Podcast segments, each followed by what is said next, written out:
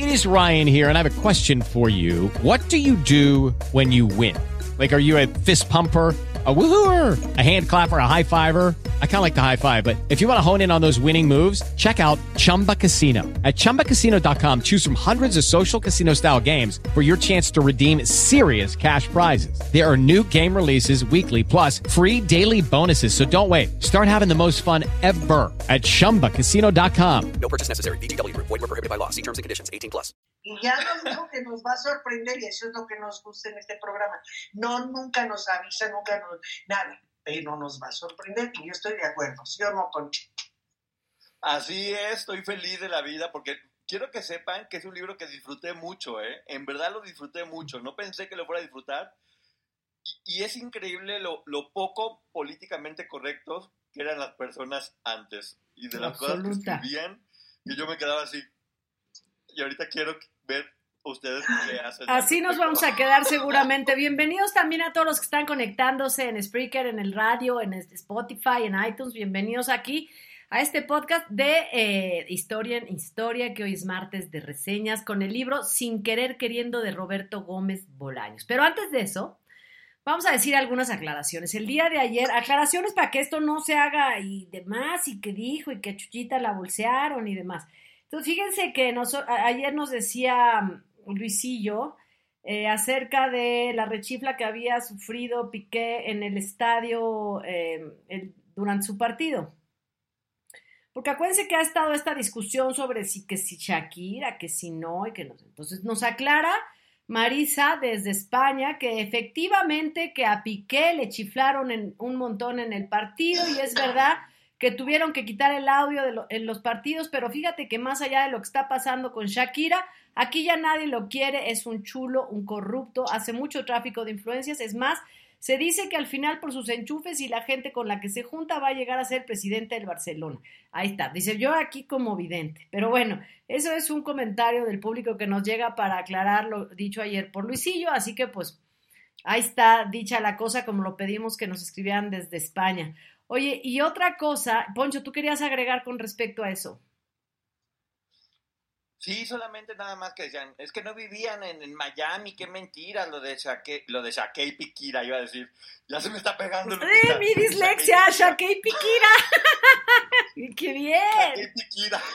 No, bueno, va a ser, oye, esta mujer va a ser bueno. su equipo.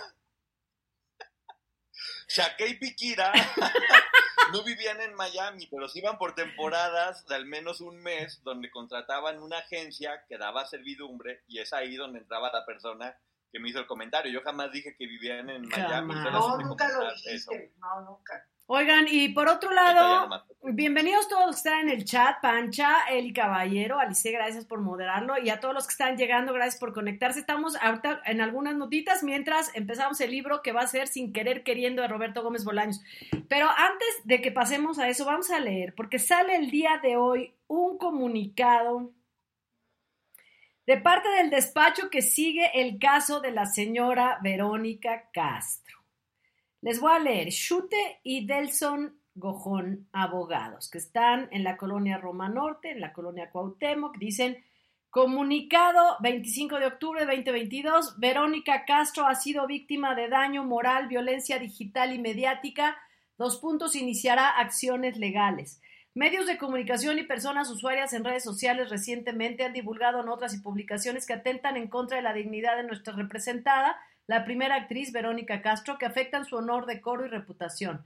Dichas notas y publicaciones tergiversan la realidad y hacen falsas, muy graves, falsas y muy graves acusaciones. La señora Castro no cometió delito alguno y cuenta con nuestra asesoría jurídica para defenderla de estas falsas acusaciones, así como para ejercer las acciones legales que, en cambio, sí le asisten a ella.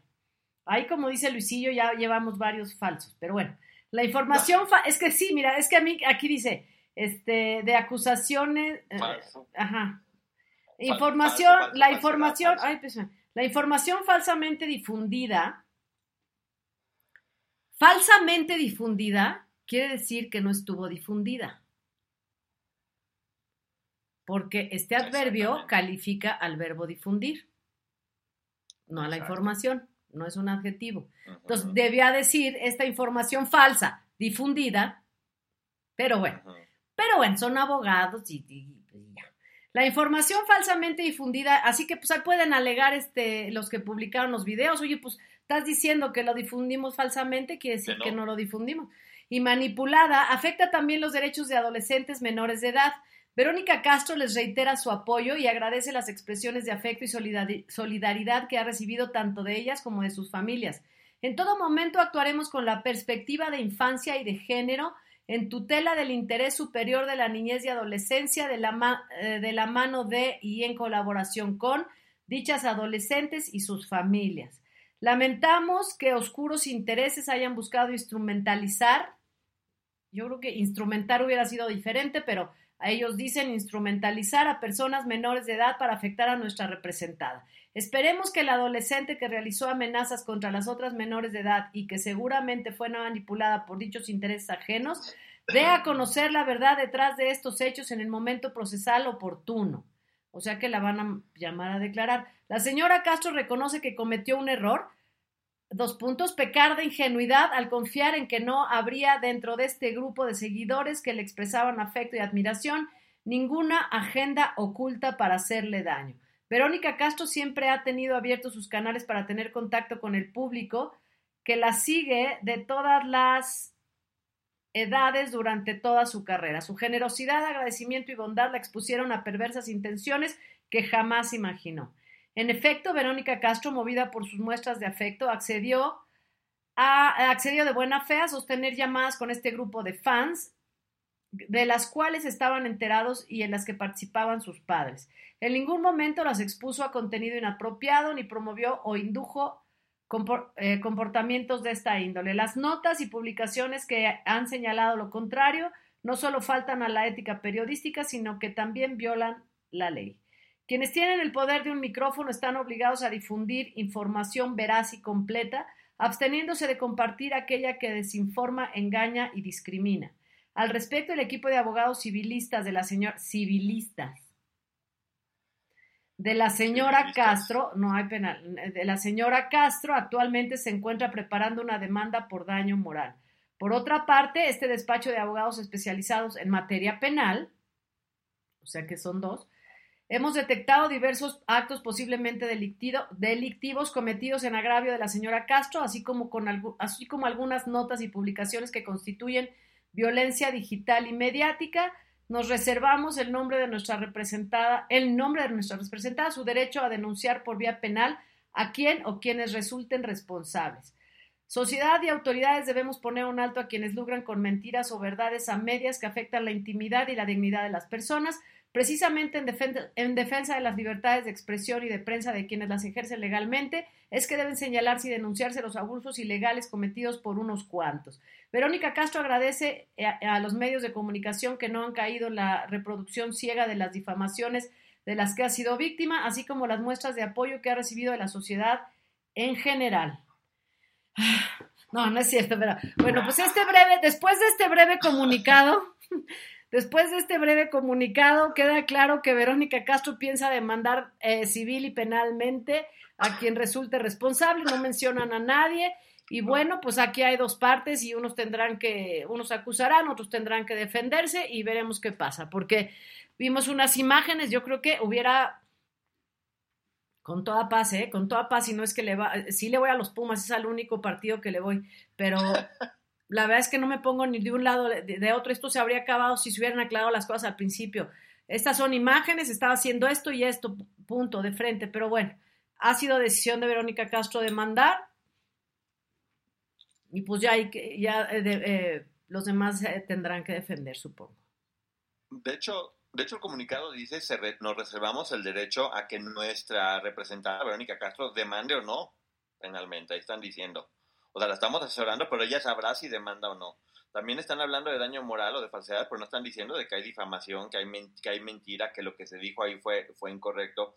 Es, es bastante ambiguo, o sea, la verdad está muy, muy ambiguo. Y como siempre le dije yo, y siempre, y siempre sigo diciendo, que bueno que demande, que demande como se debe, y que quien diga la verdad este, salga triunfador y quien diga la, una mentira pague. Entonces, si ya está dando este primer paso, por lo pronto lo está dando como un poquito lastimada del tobillo porque ese comunicado larguísimo está asegurando cosas que no pueden comprobar, porque sí están diciendo ahí que hubo alguien detrás, que estas personas, y, lo están, están utilizando términos muy ambiguos, como el hecho de decir que su única falla fue haber confiado en personas que estaban haciendo esto y lo... Creo que, aparte que está muy mal redactado, y como bien estábamos platicando hace rato que Lupita dijo un buen abogado, dicen lo menos posible. Pues sí, oye, a ver, pero vale aquí dice al principio lo que dicen letritas negras. Verónica Castro ha sido víctima de daño moral, violencia digital y mediática, dos puntos, iniciará acciones legales. Eso dice como subtítulo. Pero después dicen, vamos a esperar a que ella se reserva el derecho. Entonces, pues en la página 1 dicen uno, pero yo creo que para la página 2 ya habían cambiado de opinión. Claro. Pero fíjate, A ver, este, Pero fíjate así rapidito para que nos vayamos con lo de la crónica. Sí, en efecto, un comunicado muy largo que, que de alguna manera te, te, te- te deja como confuso. Lo que sí de alguna manera yo lo pedí, creo que ya está ocurriendo, es que demandar a Verónica, y me, y me, me sigo sosteniendo en mi dicho, Verónica tiene que demandar, punto, se acabó. Eh, sí, lo que señala Lupis, eh, pues lo- eh, ahora sí que nos reservamos el derecho a ver si la señora quiere o, o no quiere, pero sí se está diciendo que va a demandar por la vía penal y la vía civil. En el caso concreto de la chica que mencionan, y no soy abogada, no les voy a decir yo a los abogados de Verónica lo que tienen que hacer, pero es evidente, es evidente que el único este, eslaboncillo al que pueden utilizar para sus fines, que yo también lo haría, y miren, no soy abogada, es precisamente esta chica señalada, porque es forma de presión, pero eso lo haces en los juzgados, eso no lo andas cacareando desde antes, creo. Y lo que dijo Lupis tiene mucha razón. Los buenos abogados tienen la idea de que hablar poco Sí, es que mejor. unos abogados muy queridos y demás que pues son muy pro siempre dicen eso, el que habla menos se equivoca menos, efectivamente, esa es la verdad. por obvias razones, ¿no? Ahora, lo que- aquí Exacto, el que habla más se equivoca más. El, el chiste es que aquí las cosas tendría que haber. A ver, Verónica, eh, eh, tú dices que es mentira, explica el video y punto, punto. Porque hay una cosa de interpretación, aquí hay una cosa que, hay una cosa que se ve y es evidente. Si estamos percibiendo equivocadamente, acláralo. Y pon fin a todo. Pero no se Es que, a ver, Lupis, ella lo trató de explicar, lo que pasa es que la realidad, y no es ponerme a favor de ella ni justificarla, pero la realidad es que la gente que la quiere va a pensar ah, bueno, eso cosa, sí, eso y la gente que no la quiere va a pensar otra. Y entonces, como yo digo, lo único para poner orden en todo esto es una demanda, en efecto, es una demanda. Y que cada quien saque sus trapitos. delito- y el delito lo va a pagar quien lo, quien lo haya este, cometido. Co- Y como Vamos dice el bien. refrán, y como dice el refrán, nada es verdad ni es mentira, todo es depende del cristal con que se mira. Exacto, y entonces ya vámonos a la crónica Poncho, y ya esperemos que, que arranque este esta demanda. Poncho, tu micro, Poncho, tu micro, Poncho. No te oímos. A ver, ¿qué- ¿quién le apagó el micro a Poncho? No te escuchamos. Oye, va a ser por mímica la crónica. A ver, aquí, a ver, espérate aquí. Ya, a ver, tienes el micro cerrado, lo acabas de cerrar. Activar micro, micro. Ya, activa tú tu micro, micro, yo no puedo. ¿Ya? A ver, déjame ver si yo puedo. Activar micro. No me deja mi activar tu micro. Déjame ver acá. Activar audio. No, no me deja activarlo. ¿Tú puedes activarlo allá? No nos deja activar.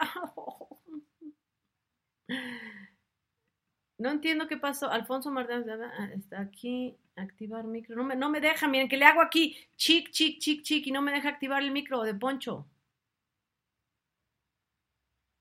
¿Será algo en tu compu o algo?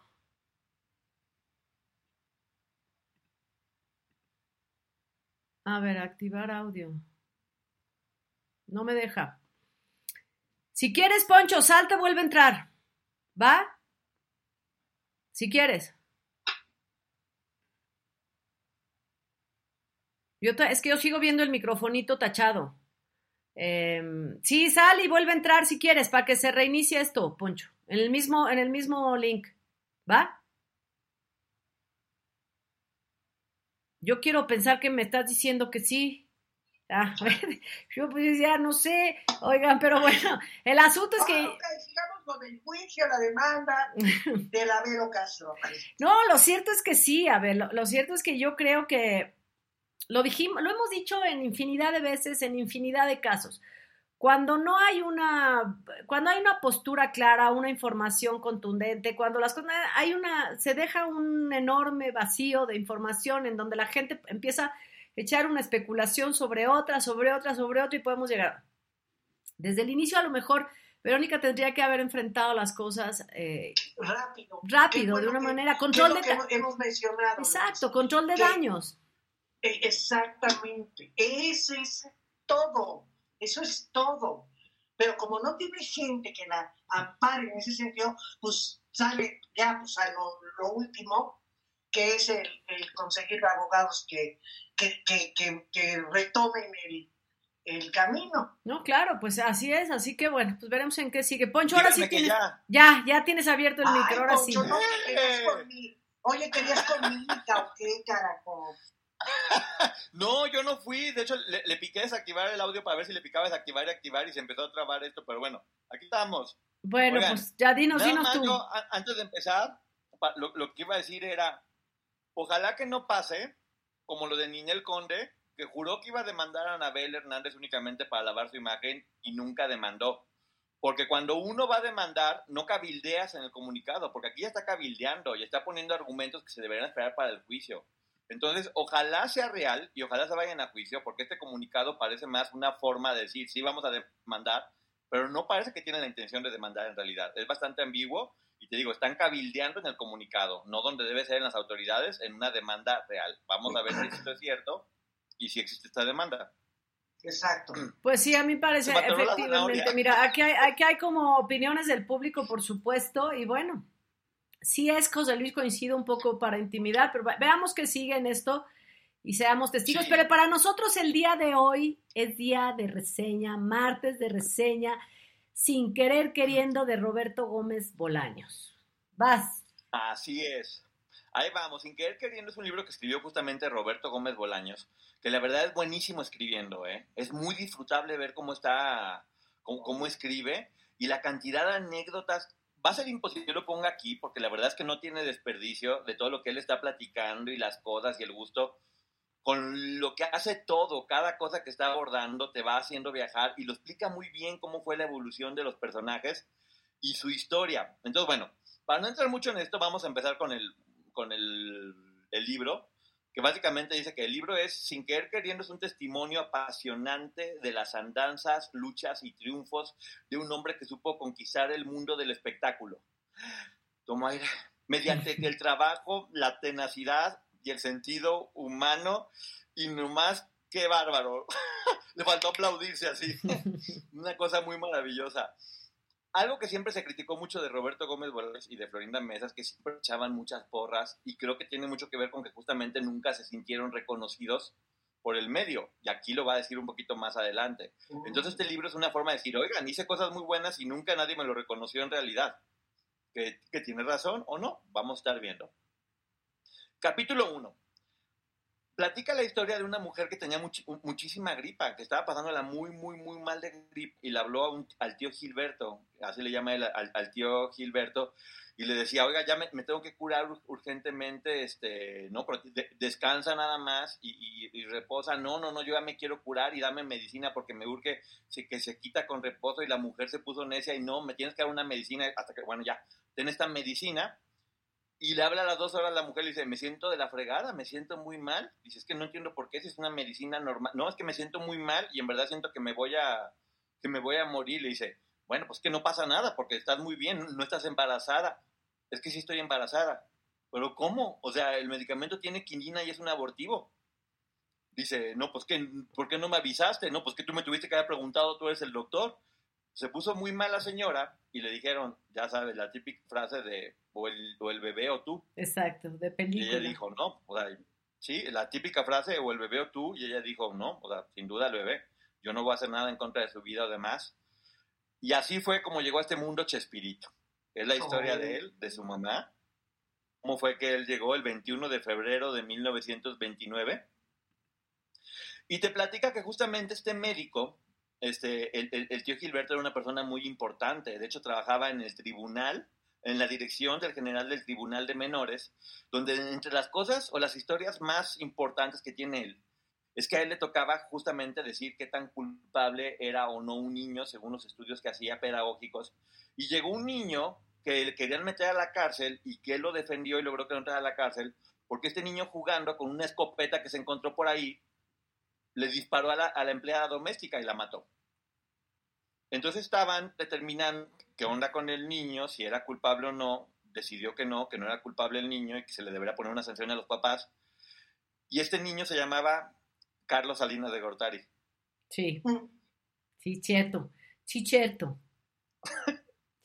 Lo que está muy cañón es que todo el tiempo había sido como un supuesto o no sabía si era una leyenda. Aquí Chespirito lo está poniendo en su libro.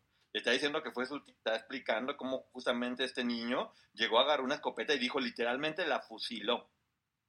Entonces, bueno, ahí menciona que, su, que el papá de Chespirito era, era de, de, buena familia, tenía dinero, era pintor, dibujante, actor de teatro. Ay, este teatro. Y la familia pensaba que por dedicarse al teatro era casi casi el infierno. Pero dice que también le gustaba la bohemia. Y eso consume la bohemia. Es muy elegante para decir las cosas, por no decir que era bien pedote. dice que eso, que le gustaba la bohemia. Era bien pedote el papá, le encantaba el chupirul. y dice, eso consume la salud y el dinero de quien la practica.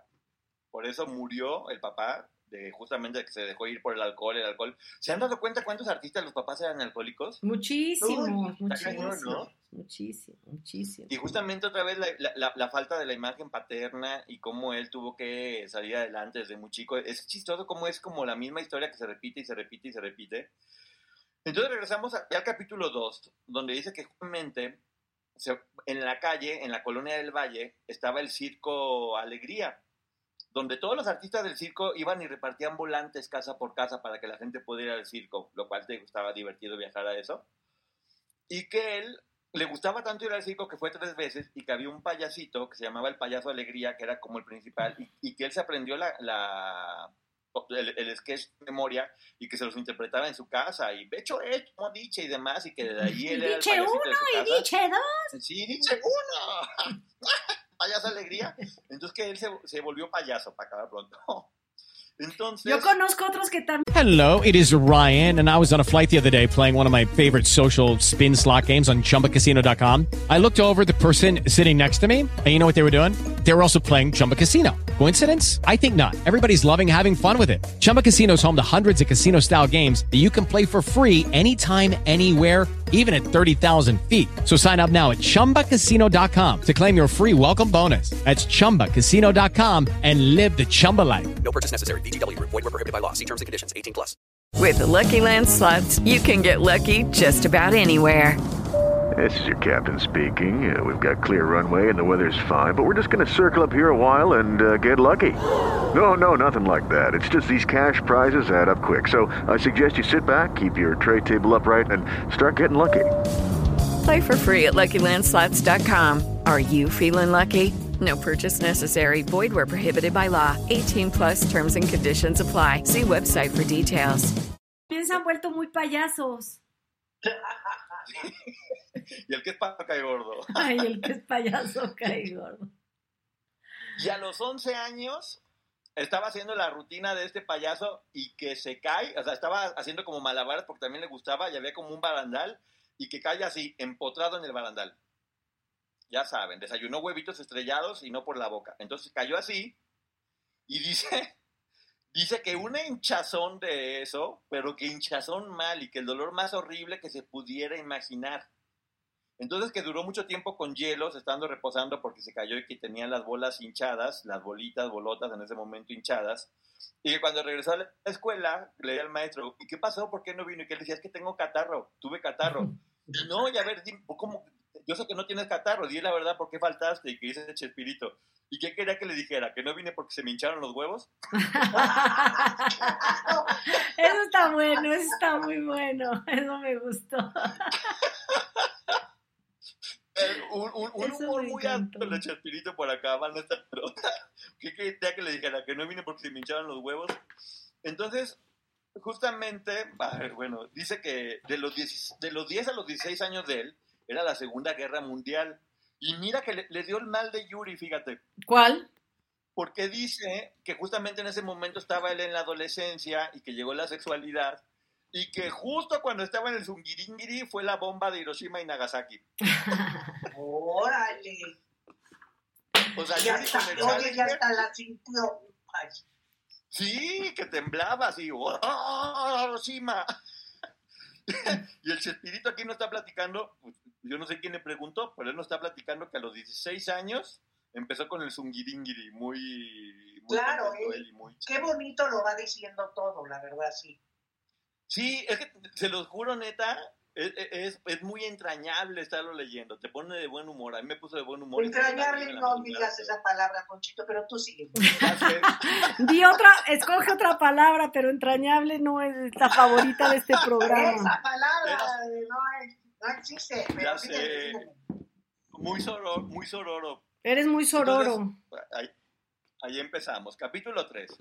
Él dice que de repente en su casa llegó una empleada doméstica que nunca había visto y que de repente em, le empezó a llamar la atención y que como que la espiaba. Y se dio cuenta que el panadero, dice aquí, le apretaba sus protuberancias. Entonces, pues Chespirito así como que decía, ¡ay! ¡ay! El panadero con el pan y qué buena está la concha y yo quiero ese bolillo. Y de repente, este, las, la empleada doméstica se iba al cuarto de servicio que estaba en el tercer piso y ahí van el, o sea, se va la mamá, sube la empleada doméstica y ahí van Chespirito y el hermano a espiarla. Y cuando están subiendo a la, la mamá lo sorprende, así de, ¿a dónde van, marranos? pues obvio. y así como, ¡ay, buena chingada! ¿Qué pasó? Y dice que vio en la mamá cómo pasó así de, de furia a como tristeza y decepción y que la mamá le dijo, ¿saben de qué murió su papá? Y así como, pues no, un derrame cerebral, ¿no? Y que le dice la mamá, no, de sífilis. De sífilis y la única parte fue un, un el derrame cerebral por marrano, por andar de puerco, por pirujo, por desgraciado, y que fue ahí cuando empezó a platicar por primera vez la mamá con ellos de realidad, porque los vio caldufos con la señorita doméstica y así como de antes, síganle de puercos para que terminen como su papá. La, estoy oyendo casi, casi, te lo juro. a, la señora, a, la señora, Chespirito. la señora Chespirito. Entonces, dice, sí, dice Chespirito que doña Chespirita lo había dejado así como traumado de, ay, no manches, me va a dar civilizando de puerco. Sí, no, yo, yo sapo, yo sapo, yo sapo. Sí, yo sapo. Entonces lo metió a un colegio religioso y decía, no, hombre, entre la sífilis y que Dios me castiga siendo de marrano. Dice, yo no tenía, o sea, ya no quería saber nada de eso. Entonces lo que hacía es me puse a hacer un montón de ejercicio. Este, y él menciona, que te digo que aquí es, es, algo padre de Chespirito, que él empezó, de repente le cayó el 20 y dijo, es que, a ver, Dios que me platican que es tan bueno no puede tener una ira, o sea, no puede tener ira y no puede regañarte y no puede castigarte. Él debe entenderte y sí uno puede hacer lo que quiera siempre y cuando, o sea, y, y hace aquí todo un debate filosófico en el cual te menciona que él desde muy niño simplemente entendió que Dios no castiga y que todo lo que le estaban diciendo era para, para amarrarlo y que él dijo, no, o sea, no me voy a dejar amarrar porque esto no me hace sentido. El Dios en el que yo creo no castiga y no tiene esta ira y no te tiene limitado. Te digo que Chespirito andaba duro en este... Estudió en el Instituto México, que es un colegio marista, y ahí formó una pandilla, porque era como muy de pandillas en ese momento, que después se volvió un club. Y fíjate, casualmente las reuniones de ese club o pandilla eran en la calle Morena. que creen? Aquí en la esquina de mi casa. Te lo juro. Ahí se juntaban Chespirito y toda su pandilla y demás, y de repente platican que, iban a jugar, que iban a jugar dominó, este, pues como en un lugar que estaba ahí cerquita, y que estaba una banquita muy grande, y que un señor se sentó a la mitad, y que estaba ahí como medio dormido, medio pendejeando, y que decían, bueno, porque si la banca está tan grande, el señor se sienta en medio, y no, y no nos deja sentarnos a todos bien. Entonces, no había pandemia ni nada. Sí, claro. Entonces dijeron al señor, oiga, señor, muévase, que el señor no quiso. Entonces dice, pues nos pusimos a su lado y alguien le dio un pequeño empujoncito nada más, así como pequeño empujoncito, dice él. Y cayó sobre un picayelo el señor, en una tepachería. Órale. Cayó un picayelo y al día siguiente vieron en el periódico la nota de que un señor había sido asesinado con un picayelos en una Mm. tepachería. Wow, qué, qué horror, qué impacto. Ven las caras que les digo, o sea. Espíritu, estás confesando que mataron a una persona con un picayelos y lo platica como tan chistoso como de, ay, le dimos un pequeño empujoncito y cay-". y yo, yo lo estaba leyendo así como de, ¿eh? ¿Cayó en un picayelos? ¿Se murió? ¿Qué onda? Qué fuerte. Ahora, ¿ustedes creen que, ahora, ¿qué, qué hace un picayelos así parado al lado de una banquita? No, pues no, sé. no, o sea, para hacer un accidente, o sea, sí puede haber sido un accidente, pero se hace una confesión muy, muy fuerte. Oye, Uy. hasta para eso era elevado. Yo sigo sin entender qué pasó y cómo se dio, pero igual que de ustedes me quedé así de, ¿eh? ¡Qué cosa! Y luego había otro, otro local de billares que se llamaba Joe Chamaco y que llegó un amigo, que porque jugaban de dinero, se empezó a hacer como medio pandillero justamente, que llegó un amigo que nunca pagaba y pidió jugar dominó. Entonces el tiroles no quiso y no quiso y no quiso y este decía, ándale que yo quiero jugar y no quiso y no quiso. Entonces su mejor amigo el tiroles le disparó con una, con una, con una pistola de, como de, ¿cómo se llaman? No de, de, balas, de- em, de Dados. diábolos, de de diábolos. postas, de postas, de postas, Ah, perdón. postas, ok. Le disparó, le disparó con postas al hígado y casualmente este hombre tenía diabetes precoz y estuvo a punto de morir. Qué vida tan... Y que este, y que el amigo de su espíritu decía, No, ¿no? no, no, no, no estoy. Sí. No, no, no. Le dije. y Sí, te digo que, que o sea, su- nunca hubiera pensado. No, o sea, pues Chespirito, mm, Chespirito, ¿quién era? O sea, ya van dos aquí muertitos, pero que estuvo a punto de morir y cuando todos habían dicho somos responsables, estábamos dispuestos a pagar las consecuencias, se salvó de morir. Se salvó de morir y fue muy, mu- mucha suerte. Ahora viene una parte que yo sé que vamos a, a disfrutar mucho. Quiero que pongan atención. Porque Chespirito ya tenía 17 años. Entonces él era de esos DJ, ¿cómo se llaman? Los, los jinetes de caballos en el hipódromo. Ah, sí, sí, Tenía los jockeys, los jockeys, los jockeys. Ajá, los jockeys, o sea, era de, de caballos en el hipódromo. No, así sí me lo puedo imaginar, eso sí. Sí, por el tamaño, claro. Ajá, entonces Exacto, bueno, Sí, está- mandado a hacer. es- yo también, igualito. Entonces de repente dice que, que le molestaba estar en el caballo todo el tiempo. Y que de repente, pues como que hasta había ahí como poquita sangre y, ay, esto me está lastimando y me está lastimando. Y que su tío trabajaba en la enfermería del hipódromo de las Américas. Entonces llega Chespirito y le dice, oye, pues que no sé qué pasa cuando estoy montando mucho, este, algo me lastima. Este, y el doctor, que es su tío, le dice, ese pizarrín está pidiendo a gritos que lo liberen del pellejo que lo ahorca. ¡Qué onda! O sea, ¡Qué barbaridad!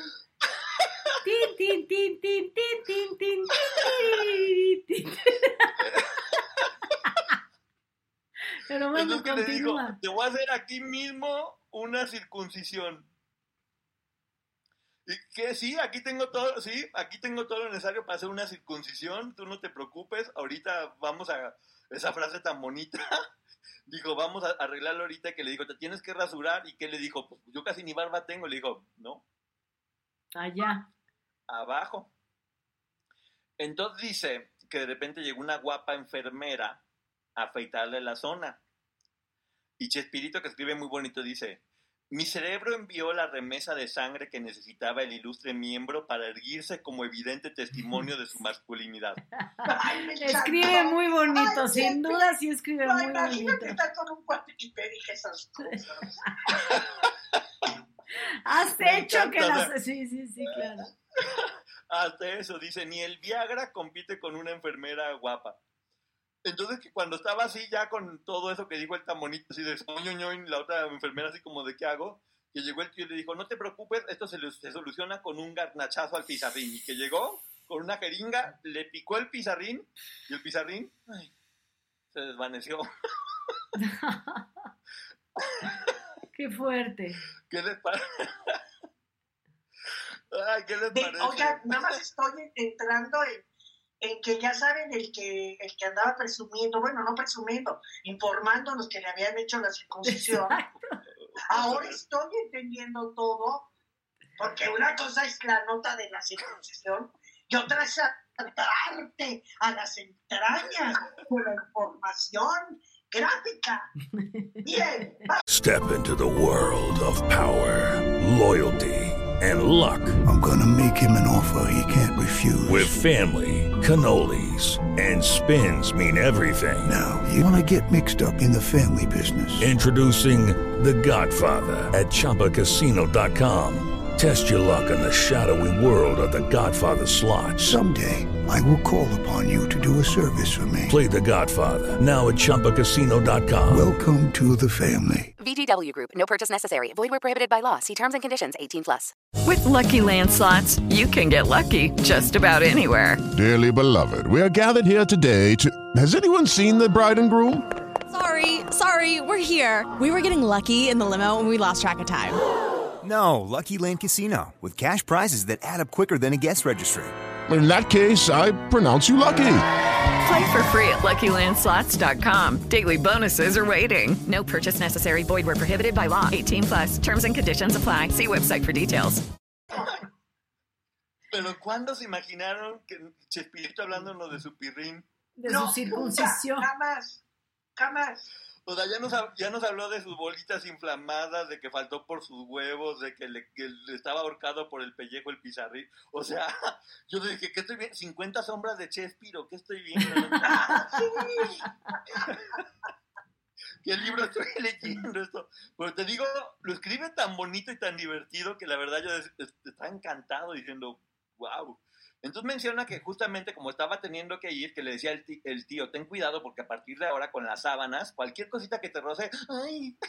Entonces, Claro, claro. Chespirito que, que ya pues estaba como hipersensible, que en cualquier cosita, yo, yo boles. Entonces iba mucho allá al hipódromo y se hizo adicto a las apuestas en el hipódromo. Y fíjate, él haciendo quemadero, porque dice que le encantaba apostar este, junto a dos personas, el gallo Calderón y el tío Gamboín. Fíjate, también ya se acaba de acabar con la imagen del tío Gambín, era un apostador.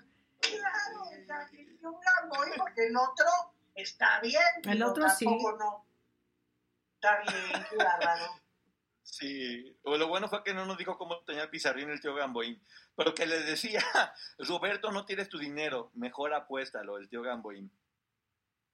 Entonces, bueno, ya menciona que, tuvo que ir a hacer el servicio militar, que le había salido bola negra, pero que él dijo, yo quiero ir al servicio militar, que era muy chaparrito y demás, y que le hacían como bullying. Entonces, que para él sentirse más malo, aprendió a fumar. Aprendió a fumar y que se empezó a hacer como un poquito más rudo y hacerse como amigo de las personas para que no lo fregaran. Y después entró a la UNAM, a la Facultad de Ingeniería. y dice que de recibimiento para estudiar ingeniería les hacían como muchas maldades y que a él le tocó que le hicieran una de las más fuertes, que era que le daban toques eléctricos en el cuerpo desnudo. Y él escribe, estuve a punto de escribir ano, pero es más explícito decir culo. Dolía horrible. No, bueno. No, bueno, no, es que no, no, bueno. O sea, ok, sigue, sigue. ¿Ves qué les dije? Le, le daban toques por el chiquillo a Chespirito. Entonces, bueno, ya de ahí, está, imagínate, con la sensible adelante, vibrante atrás, no, hombre, Chespirito se volvió una bomba sexual. No, bueno. Y justamente, pues él hacía deporte para desfogar todo eso. Entonces fue futbolista, fue torero, fue boxeador. Y decía él que era muy importante tener una novia guapa, no por lo de la hormona, sino por prestigio social. En esos tiempos tener una novia era lo que te hacía que brillara socialmente. Y dice él, y como yo como no era guapo como mis hermanos y era uno más del montón, pues tuve que aprender a tocar guitarra y tuve que ser simpático y tuve que aprender a trabajar más para podérmelas ganar, que eso pues, se me hace muy bien de su parte, que sea como muy honesto. Luego me encanta esta frase, dice, de las bonitas y de las no tan bonitas tengo gratos recuerdos. Les va a encantar a sus exnovias que les ha dicho que no estaban bonitas. Y luego pone Olga, Pina, Cristina, Pilar, Tere, Rosita, La Cucus y Graciela. Y repárteselas como quieran. Las bonitas y las no bonitas, ustedes decidanlo. se pone a platicar el romance con cada una de ellas, que la verdad que aquí sería de 15 horas y lo me pongo a platicar, pero va platicando los romances y cómo ligaba cada una. Y cómo e- era eso, era encantador, se volvió muy inteligente, era muy creativo. Y pues sí, era, era muy bajito y las mujeres terminaban encantadas porque las hacía reír mucho principalmente. O sea, dicen, cuando ya las haces reír, ya, ya vas como... Oye, ¿y con él el tamaño sí importaba? ¿Algo dice de ese asunto o, o no nos vamos Pues a mira, no sé, no dice, pero yo creo que con los electroshocks que le dieron en el chiquillo, Bueno, pobre, estaba oye. como engarrotado. Pobre, qué bárbaro. O con el pinchado del tío, no sé. O con los huevos. Es que no, ya nomás le faltó explicarnos que ya sabemos por, por todos lados, ya nos estuvo narrando. Entonces ahí pasamos al capítulo 5, que dice que él estudiaba ingeniería y que consiguió trabajar en una agencia de publicidad que era muy buena, que se llamaba The Arcy. Y justamente en esa agencia de publicidad él era creativo copy, o sea, era, aprendió a escribir y aprendió a vender y aprendió eso, que creo que es una gran herramienta para cualquier persona. Si tú aprendes a tener creatividad que venda, ya fregaste en cualquier cosa que hagas. Entonces era eso, él era el creativo de la agencia y, y empezó a escribir para vender y eso, y empezó a conocer los medios de comunicación, que creo que esa fue la mejor base que pudo él tener para poderse desenvolver en este medio, empezar en una agencia de publicidad. Claro. Lo conoce desde lo creativo, desde lo demás. Y de ahí le propusieron escribir guiones de comedia, porque les gustaba mucho cómo escribían, lo conoció una persona. Y justamente le dijeron, ven a ver este programa de comedia para ver si, si te interesa escribir. ¿Y qué programa creen que era? Viruta y Capulina. Claro, él fue el escritor de Viruta y Capulina, efectivamente. Él fue el escritor de Viruta y Capulina que dice que eran muy simpáticos. Y dice, bueno, dice, Viruta era mal actor, hasta caía mal. Dice, pero era muy hábil relacionándose, era muy hábil para ser sociable. Dice, Capulina era muy buen actor, pero era muy huraño. Capulina se terminaba de actuar y no hablaba con nadie. Entonces eso era lo que hacía que fuera... Suele ocurrir un con ese tipo de personajes, sí, claro. Ajá, ajá. Entonces, bueno, él, él- él lo narra muy bien, que a mí no se me hizo violento, se me hace que es un muy buen análisis que Sí. te permite ver porque funcionaban de alguna otra forma. Es cierto. Y luego dice, yo no sé por qué menciona que, que platicando con, con- con un amigo le decía, mira, entre mujeres, lo que no compres, déjalo tratado. O sea, si no vas a andar con una, deja una como de sí, por luego te digo cuándo, y ten a muchas ahí para cuando se te ofrezca, ya después las, las usas. Terrible, terrible. No, no, no. Chespirito, finísima persona. También él se menciona que desde secundaria él estaba estudiando teatro y que más o menos le gustaban. Y que una vez escuchó una canción que estaba como en inglés y dijeron, oye, vamos a hacer una letra. Y que él dijo, no me gusta tanto y que la escribió él después. Que esa es El Jardín de los Cerezos. Ok, no ¿Te la ubico. Que las cerezas están maduras, este lo sé, no sé qué tanto. Ah, la voy a buscar, la voy a buscar, la voy a buscar. Tenemos de tarea eso, el jardín Bueno. de los cerezos. Sí, que fue un exitazo y que Panchito Méndez se le olvidó el nombre de Chespirito a la hora de registrarla. O sea, básicamente dijo, me la voló el cañón y dijo que él era el autor y él terminó siendo. Entonces él se volvió Hay miembro cosas de que en la vida hemos visto en este No, medio. claro. Listo, jamás. Nunca. Pues él llega a la SOGEM justamente porque se dio cuenta de lo importante que era registrar las cosas y empezó a moverse como un poquito en la política ahí de la SOGEM, a, a tener diferentes cargos políticos y aprendió todo lo que tenía que ver con derechos y demás. Y conoció a José María Fernández Usa- Un- Unzaín, que llegó a revolucionar todo, con nuevas, le- con nuevas reglas, con nuevas leyes de que venía de Argentina, que ya El papá de Chantal Andere, si de- no me equivoco. Sí, sí, exactamente, el papá de Chantal Andere. Un señor, dice- wow. Bueno, yo lo conocí. Sí. Bueno, y él dice que jamás imaginó, que, que, que, que de hecho chocaban en un principio, que no tenían tan buena relación y que después fue una persona a la que le aprendió mucho, y que jamás imaginó que su hijo y su hija Ah, fueron a sí, ser es no, o este, esposos. Chantal y el hijo de Chespirito, ¿se Sí, es cierto, y ¿Estuvieron es que ya no casados? me acordaba, fue, fue de claro, hace un millón de años luz. Sí, Exacto, Roberto Gómez Fernández con Chantal Andere, claro. ajá. También, también platica que empezó a escribir muchas películas y que después trabajaba en ellas, y bueno, ya conoció a Graciela y tuvo hijos. Así se las voy a poner bien resumida porque todo eso ya lo sabemos. La conoció y que, que de repente andar con muchas mujeres dijo, oye, ¿por qué la estoy extrañando si yo nunca extrañaba a nadie? Dice, Poncho no es esa canción que cantaste, por eso la cagué, Isabel. No me... El jardín de los cerezos. Perdónanos, la canción así, la cantaban los hermanos Carrión. Ah, para abril o para mayo. Bueno, no sé. Entonces, dice él que después de escribir los sketches y como se daban cuenta que actuaba bien, lo empezaron a meter a actuar junto con Viruta y Capulina. Pero ¿qué creen? Capulina lo empezó a odiar. Que tenía muchísimos celos Capulina porque Chespirito le daba más risa y la gente le gustaba más de que sea Capulina. Oye, no, aquí el chistoso soy yo y el simpático soy yo. Oye, antes, antes de que sigas, nomás vamos a clavar, a, a ver, aclarar. Eh, no, este, los hijos de, Ches, de Chantal Andere no son nietos de Chespirito, no tergiversen. El matrimonio de Sí, Chantal no, con Roberto no, Gómez. Fernández no tuvieron hijos. Así que no, No. no, no, no, no, no, nada que ver. Jamás dijimos, que al rato van a decir que aquí dijimos, jamás dijimos no, sí, de ninguna no manera. Falso de falsedad, falseando. Ya vi el próximo comunicado. Pero bueno, entonces, dice Chespirito que empezó a sentir como que lo estaban ahorcando mucho, como que ya no lo dejaban brillar, que le estaba yendo muy bien y que lo empezaron a ahorcar. Y que entonces de repente le dijo, ¿sabes qué? Ya, ya no quiero, renuncio. Y que el primero que dijo, ¿no vas a renunciar? ¿Quién creen que fue? Capulina. Ok. Que Capulina dijo, no, no te vas bajo ninguna circunstancia porque tú escribes y tú haces que, o sea, de odiarlo y tener celos a decir, no, no te vas, o sea, pues ahora sí que tus textos... Te no odio, cabrón, sigue escribiendo, pero bajo perfil. Claro. Sí. Pero fíjate, Chespirito se puso rebelde y dijo Chespirito, ok, acepto quedarme, pero siempre y cuando mi crédito salga arriba del de Capulina y Viruta. Bien, Entonces, hizo. cuenta que ya empezaban y que decían, de Arci y Roberto Gómez presentan a Viruta y a Capulina y que logró Qué bueno, brincarse a Capulina.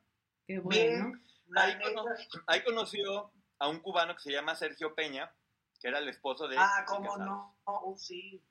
Sí, no lo sé. Justamente, entonces, bueno, De, esposo de, Sergio. Peña, esposo de Kiki Casado. Ah, claro, claro, claro, claro, Casado. claro. y de Kipi Casado justamente. Y bueno, ahí empezó, ya saben, empieza a escribir, empieza a escribir de todo para todos lados y empezó a escribir en teatro. Y la primera obra de teatro que hizo la hizo con Alejandro Suárez, hermano de Héctor Suárez, que también tenía una buena relación. Fíjate nada más, Héctor Suárez y Chespirito ahí eran como némesis. y con Norma Lazareno. En sociedad, ¿con quién creen que hizo la obra de teatro? Que aquí es donde empieza a ponerse la cosa extraña. ¿Con quién? Con Humberto Navarro. Ah, fíjate. Bueno, pues mira, este ya venía de un caminar. Bueno, sí. Bueno, es bueno hacer mención, según los libros que hemos estado leyendo y reseñando, se menciona que Humberto Navarro era de lo peor que ha habido en la industria. De lo peor, en mil sentidos diferentes. En todos. En- yo creo que en todos. En todos los sentidos. Sí, en todos los sentidos. Eso, o sea, Sergio Andrade es un bebé de pecho al lado de él. Eso, Entonces, eso, Poncho, es todo. Entonces, justamente aquí menciona que con él fue con, el- con quien empezó a asociarse, fíjate, con Humberto Navarro, con el mundo y el universo en el que vivía Humberto Navarro. It is Ryan here, and I have a question for you. What do you do when you win? Like, are you a fist pumper?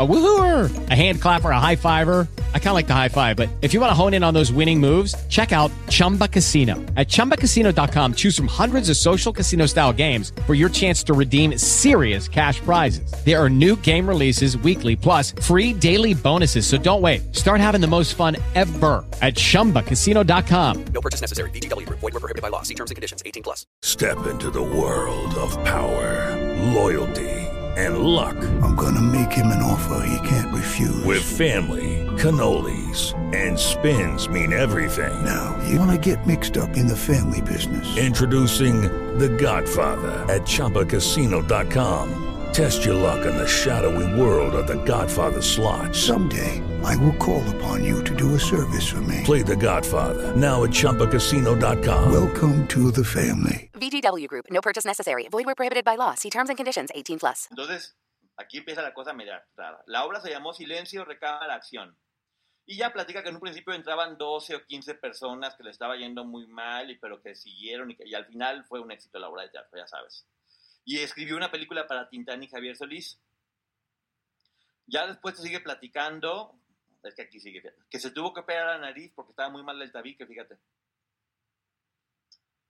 Y que se la dejaron muy mal. Ok, eso dicen cuando se todos. juntaba con Humberto, y se juntaba con Humberto Navarro, fíjate, que se tuvo que operar la nariz y que su mamá justamente murió en 1968. Ay, Poncho, esté haciendo historia. Oye, pero no, pero la verdad, la verdad es que no, no ha narrado en todas las estas cosas atrevidas que narró, no narró que si hubiera tenido algún golpe. No, te voy a decir una cosa, ¿eh? Yo creo que Chespirito es tan, o fue tan inteligente, que igual que, por ejemplo, lo hizo Talía o demás, quiso hacer este libro para decir todo lo que quería decir, de una forma muy sutil, con una elegancia impresionante. Estoy seguro. Estoy entendiendo. Y lo dice así, claro, sí, sí. Porque aquí platica que justamente había otra persona con la que se empezó a llevar muy bien y que era su primo. ¿Quién creen que era su primo? ¿Quién? Alfredo Díaz Ordaz. Ah, es lo que aquí estaban diciendo. Aquí estaban diciendo que era, era nieto, no sé, o pariente de Gustavo Díaz Ordaz, el expresidente. Entonces se empezó a llevar con Alfredo Díaz Ordaz, dice, si le tuvieron que. Ah, ok. Sí, Alfredo Díaz Ordaz, que murió por sobredosis de drogas y que fue el novio de Talía, que estaba casado, ¿se acuerdan toda esta historia? Entonces, mira, o sea, entre más piezas se unen, el rompecabezas queda cada vez más claro. Y, que, y, que él, y que él menciona que su papá dejó por escrito todo lo que pasó en realidad en el 68. Y que Alfredo Díaz Ordaz le dijo, pero yo no voy a alcanzar de leerlo porque me voy a morir pronto. Y que efectivamente se murió pronto de una sobredosis. Entonces también como que te da a, pensar de qué pasó ahí. O sea, por qué fue que se murió. Pero es igual, o sea, yo sí creo sí creo que puede uno a veces estar entre el fuego y no quemarse, pero también creo que en este momento estaba moviéndose en unos terrenos muy... Muy. No, o puedes, mira, o puedes nomás encender unos cerillitos y salirte antes de que se incendie. O sea, mira nomás qué analogía, qué bárbaro. Bueno, pero, se fijan cómo ya cuando lo lee uno después de un tiempo te empieza a dar cuenta de muchas cosas y, ah, hijo, está como raro. Entonces, bueno, ahí le habla Sergio Peña, con quien había trabajado antes, y le sabes que me acaban de nombrar, el esposo de Kipi Casado, me acaban de nombrar el director de programación del nuevo Canal 8. ¿Se acuerdan que eran como Canal Exacto, 4, sí, sí, no, telesistema, sí, sí, sí, todo eso. Entonces dice que él dijo, bueno, para empezar a hacer esto voy a escribir una, una serie como de comedia que se llama El, el Ciudadano. Fue el primer programa que hizo El Ciudadano, que era básicamente como crítica social, fíjate, como de un ciudadano, lo que vivía, lo que tenía que pasar, muy tipo Héctor Suárez, que también e, eso me hizo, me hizo justamente recordar la relación que tenía con ellos, y que hizo casting, o sea, a, pesar de que lo había escrito, él hizo casting para ver si era el, el que iba a actuar principalmente, y al final quedaron dos actores, que era Roberto Gómez y Rubén Aguirre yo no entiendo que el casting cuál era el perfil, porque uno está así y otro está así. No, sí, es una locura, yo tampoco, no, no. nada que perfil, perfil, de personaje de, de, un metro a cuatro metros, lo que sea. Venga, al casting y vamos a ver cómo lo estaba haciendo. Entonces, casualmente ganó él y se quedó él de, de protagónico. Rubén Aguirre también es un personaje. Y después, junto con ellos, la, dama joven era Anabel Gutiérrez, que más adelante fue la mamá de la Chimoltrufia, ¿se acuerdan? Sí, sí, claro, sí, sí, claro, sí, sí, sí. Y bueno, cambió el título este, al Ciudadano Gómez y la musicalizó Chava Flores, que Chava Flores tiene música buenísima, buenérrima, tiene música. Excelente. Y le dijo Canal 8, ¿sabes qué? No, sí, le dijo, no va a salir esta serie hasta que Televisa o hasta que Canal 2 saque algo muy fuerte para competir. Oye, pero ya estuvimos trabajando. No, es nuestra arma secreta, porque en cuanto Televisa salga con alguna sorpresa, sacamos esta serie y les damos en la torre. Entonces, pues, gracias, qué, padre. Era de 13 capítulos. Entonces, bueno, ahí te platica que se fue, que dijo, bueno, pues ya, ya no tengo trabajo, se acabó, ni está saliendo, se fue con sus dos hermanos a Europa. Y después regresando, entregó con otro proyecto de comedia, que era La Mesa Cuadrada, que era como una forma de burlarte de la mesa redonda, donde diferentes personajes muy diferentes entre ellos discutían sobre diferentes temas. Y empezó a crear personas. A mí se me hace interesantísimo esto, neta, ¿eh? Muy, muy. Y ahí muy, o sea, está padrísimo. ¿Cómo fue? Es que ahorita van a ver la evolución. Uno de estos personajes era Rubén Aguirre, que ya era el profesor Girafales, que era justamente un maestro, y Ramón Valdés, don Ramón. Eran de los personajes que estaban ahí. Y había una chava que hacía las llamadas telefónicas, que era otra actriz que no me acuerdo cómo se llama, y después fue María Antonieta de las Nieves. Ok, ok, ok. Que ella le decía, yo no quiero hacer comedia, yo voy a estar un ratito y me voy porque yo lo que quiero es hacer drama. La historia ya la sabemos. Wow. Y ya después sí hizo drama cuando se, cuando lo del nombre, ya hizo un dramón. Ahí hay todo un drama que estaba ella Exacto. anunciando, claro. Y aquí lo menciona, ¿eh? Pero bueno, después dice él que para, ese, para eso mismo de la mesa, él creó ahí al doctor Chapatín. El doctor Chapatín era el personaje que él tenía dentro de esta... Yo, me encantaría ver ese programa, de hecho lo voy a buscar, ahorita me estoy dando cuenta. Y después se convirtió en los, superagent, los supergenios de la mesa cuadrada. Y después se convirtió en Chespirito. Ok, ok. ¿Cómo ok, pasó? ok. Porque como que ya después a cada uno de los personajes de la mesa cuadrada le empezó a hacer como una historia, como un universo, casi casi como lo de Marvel. Eran los super amigos y ya después cada uno del Chapatín tenía su universo y demás, el profesor Girafales.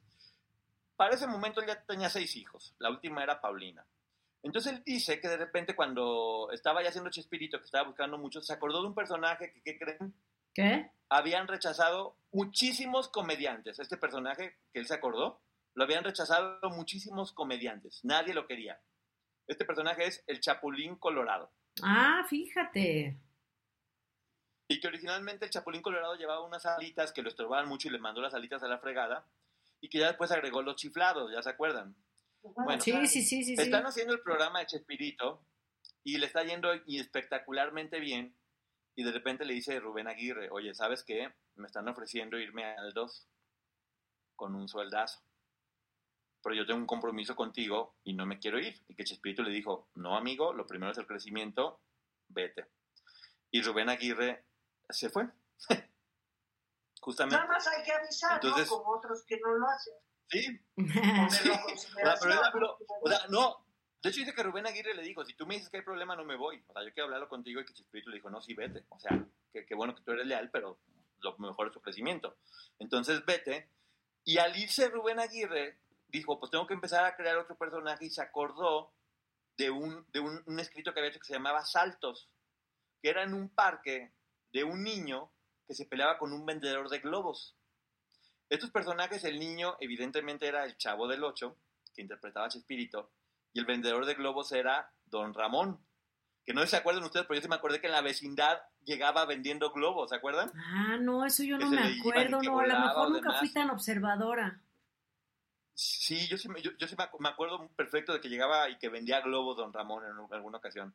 Pero era un sketch pequeño únicamente, de un niño que se peleaba con un vendedor de globos y de ahí surgió. Y Oye, y con toda paz lo que voy a decir, ¿eh? Pero había una película de resortes, resortín de la resortera, el de que decía, ¡Oh, mamachita! Así decía resortes. Así decía resortes. ¡Ay, mamacheta! bueno, pues él tenía una película de un vendedor de globos que encontraba a un niño perdido y lo acusaban de habérselo robado. Bueno, pero continúa, continúa. Pero eso es una película viejérrima. sí. Y él dice que cuando estaba creando el personaje del chavo, ¿saben quién fue, en, en qué- en quién se inspiró para hacer el chavo? Está, interesantísimo esto. En Pepito, el de los chistes. Porque dice que tenía que ser muy inocente como un niño, pero con la picardía de un adulto. ¿Cuándo se iba a Mm. imaginar uno que el chavo era Pepito, el de los el de cuentos, los- que ahí el se de los- bajó? Y bueno, allá te, está, allá te está diciendo cómo él creó, que creo que es una forma de debatir a la chilindrina, cómo él creó el personaje para Mar- de las Nieves, y dice que, que tanto la chilindrina como el chavo tenían pecas porque era una forma de unificarlos a, a ambos. Y que la ponía chimuela porque era tan traviesa que seguramente se la pasaba rompiéndose los dientes y por eso no tenía casi ningún diente. Este, que definitivamente era mucho más inteligente que el chavo. Era la Oye, parte pero Ma- eh. María Antonieta siempre ha dicho que ella es, es la creación de ese, ella creó esto del personaje. Exactamente. Entonces lo único que hizo fue torcerle el suéter. Sí, pero ahorita más adelante vas a ver, allí la discusión se pone buena. Oye, mira, espérame, Paulina de Honor dice, dice Paulina de Honor que me salió el barrio, pero también sé, también sé imitar a Manolín. por- eso. Oye, también sé imitar a Manolín, ¿te Uno se acuerdas? de. ¿Te acuerdas de? Fíjate qué suave. sí, Chilinsky. Manolín Pero ya Chilinsky. continúa, continúa. Ya me voy a pasar diciendo eso. Pero bueno. Fíjate qué suave. Luego dice que se, luego dice que se dio cuenta que Don Ramón era un personaje pues como que no tenía ningún tipo de valores porque era como vago, era debía dinero, no hacía nada, era un inútil. Y que después María Antonieta de las Nieves interpreta a la mamá de Don Ramón, ¿se acuerdan? Doña Nieves. Sí. Que era igual o más abusiva que Don Ramón, que fue un poquito para poder justificar el personaje de Don Ramón. Entonces creó a la abuelita mucho más gacha, que era María Antonieta de las Nieves. Dice que estaba de repente pasando por un programa humorístico que se llamaba La Media Naranja con Fernando Luján y que voltea y ve que una actriz está haciendo un monólogo impresionante, así que se paró y que dijo, wow, qué pedazo de actriz. Y esa actriz era Florinda Mesa. Ay, No, ay, En ese momento le volvió el Sí. barrio. Fíjate qué suave. Sí, qué actriz, o sea, Sofía No, no, olvídate. No, Aprendió bueno. al tío y ya llevaba un alfiler en su cartera y cualquier cosa se lo desmayaba. Pero no, bueno, la sí, ve. aquí sí, qué mamada. Síguele, síguele. La bueno, mega mamá. Ahí te va. Y luego, bueno, dice que es, que es estupenda, que estupenda, estupenda, o la que ya le impresionó, y que estaban buscando a una actriz ya grande para hacer el personaje de Doña Florinda. Y que ella, y que ella dijo, por favor, déjame hacer el casting. Y ahí sí, la verdad, yo sí tengo que, darle todo el, mérito del mundo a, Florinda Mesa, que en ese momento era la más joven de todos los actores que estaban. Y ella llegó, se arrugó, tenía un cuerpazo, Florinda Mesa en ese momento, dijo, o sea, no me importa y me destruyo y me hago la vieja chancluda y los tubos y demás para hacer el casting y ya sabemos que se lo quedó. Porque tenía que verse tan dura y enojada como de repente enamorada y dulce. Y la verdad que se me vienen muchas imágenes y creo que sí lo logró bastante, bastante bien, además de tapar sus encantos, hasta se tenía que ver mal. Pero pues no tanto porque el profesor le gusta. Bueno, bueno, ya. Y luego te menciona que Carlos Villagrán actuaba muchos pequeños papelitos este, en, un- en un programa siendo palero de quién creen, de Rubén Aguirre, Fíjate. donde Rubén Aguirre era el ventríloco y Carlos Villagrán, Villagrán era su muñeco que se llama Pirolo. Ah, mira, eso sí, No sabía. Ni, ni idea. Ah, No, te digo que está bien interesante. Y, que dice Chespirito que fue a verlo al show a Rubén Aguirre que se murió de la risa con Carlos Villagrán. O sea, que dice, no, es buenísimo haciéndolo de ventríloco. Y que bueno, que, que Edgar Vivar hizo casting, que Angelines Fernández trabajaba con Cantinflas y que pues, él le encantaba Cantinflas y lo admiró. Y que Raúl El Chato Padilla ya era muy bueno para el teatro. O sea, entonces fue así como se conformó más o menos su elenco. Y dice, a ver de quién se acuerdan ustedes, que varios actores tuvieron participaciones especiales, como Felia Gilmain, yo sí me acuerdo, Germán Robles, yo sí me acuerdo, Patricio Castillo, yo sí me acuerdo, Héctor Bonilla, no tanto, Rodolfo Rodríguez, que era Calixto en Sí, Canción claro, claro, y Rogelio. Guerra, y, Roge- y Rogelio Guerra, yo no me acuerdo ni de Rogelio Guerra ni de Héctor Bonilla, pero qué chistoso que iniciaron en Chespirito, fíjate. No me acuerdo de ninguno. Bueno, tuvo tanto éxito Chespirito que se tuvo que dividir en dos. Era el Chavo y el Chapulín. Y el, y el Chavo estaba acompañado de los Caquitos y el Chapulín estaba acompañado del Doctor Chapatín. O sea, es verdad, un éxito muy grande. Este, y justamente en ese momento, cuando ya tenían estos, estos dos programas que estaban funcionando muy bien en Canal 8, Televisa quiso hacer competencia y sacaron El Ciudadano Gómez. Entonces eran los tres madrazos y superaron por primera vez en la historia el rating del Canal 2. ¡Pum! ¡Pum! Para lo que no había logrado. ¡Pum! Entonces, ¿quién creen que le habla a Chespirito? Humberto Navarro. Humberto Navarro. Y le dice Humberto Navarro, oye, el tigre Azcárraga quiere hablar contigo. Esta anécdota la han platicado otro libro. Pero bueno, justamente, bueno, pues Chespirito se emociona y va a hablar con Azcárraga y Azcárraga le dice, te ofrezco el doble de lo que estás ganando. Y que dice Chespirito, ah, perfecto, me encanta la idea, me quedan ocho semanas en Canal 8, entonces lo termino y ya me vengo para acá. Y que le dijo el tigre, no, te, va, te vienes ahorita. Y que le dijo Chespirito, no, yo firmé por ocho semanas más y no me voy a venir si no cumplo con mi deber como caballero. Entonces le dice, no, pues no puedo esperar ocho semanas. Pues bueno, si no puede, me voy. Y se va a Chespirito. Y cuando va Chespirito a Canal 4, Luis de Llano Palmer le dice, oye, ¿sabes que nos dimos cuenta que tienes que ganar más? Entonces te vamos a subir el sueldo. Bien, que sabía. Y le sube el sueldo y de repente le vuelve a hablar Humberto Navarro y dice, no, ¿sabes qué? Ya el, el tigre recapacitó y dice que sí te espera las ocho semanas que venga. Y dice Chespirito, ay, qué bueno, me encanta la idea, nada más que me va a tener que esperar un año, porque ya firmé por un año más. Ok. Eso es estar ¿Y qué creen? acá y con el éxito y Acá. con todo. Acá. Claro, digo, si ya me boca. chingó, si ya me chingó a Capulina, ¿qué más da? Entonces, pues no, no, no se tuvo, no se tuvo que esperar el año porque casualmente en ese mismo momento se, se juntaron Canal 2 y Canal, Canal 8. Se hicieron Televisa, entonces ya no hubo que esperar tanto tiempo. Pero ¿qué creen? Apenas se están juntando y Canal 13 le ofreció a María Antonieta de las Nieves conducir su propio show. Igualito. Oye, me está ofreciendo irme, haz lo que quieras y la fregada, pues se fue. Este, y en el Chavo inventaron que la chilindrina se había ido a estudiar fuera. Ok. Y Que fíjate la que pone- chilindrina era una agujeta y que había zapatos. Sí. Oye, pero fíjate que no dijo, es. Bueno, Ajá, di, di, di, Poncho, perdón. no, no, no. que justamente él dijo, bueno, se fue la chilindrina, tengo que crear un personaje similar y creó a la Popis, con Florinda Mesa también. Desde ahí ya estaban, pero más amarrados que la fregaron que diga que no. Y dice, y no solamente no bajó el rating, sino que subió. Ya imagino a Florinda. Chespiro, escribe eso. Mira, Oye, pero fíjate que ese caso de... a ver, eh, la chilindrina hizo el circo de la chilindrina y lo que tú quieras y todo lo demás, pero ella era un personaje que se identificaba con la vecindad del chavo, ¿sí? La verdad es que yo creo que por eso no... Claro. Eh, se enoja con ella Chespirito. Pero es un caso más, porque esto pronto lo vamos a tocar en otro programa, un caso más de ¿por qué le ofreces? ¿Para qué, ¿Para qué desarmas el equipo? Pero siempre hay alguien que dice, ah, pues yo voy para allá y ya desarmo al equipo. Claro. Yo estoy desarmando mi silla. Con uno que muevas y luego el otro y así. Claro, aquí en el caso de Chespirito, pues se sostuvo, se sostuvo de alguna manera, pero deshaces al equipo. Pero vas, con, continúa. ¿Qué creen?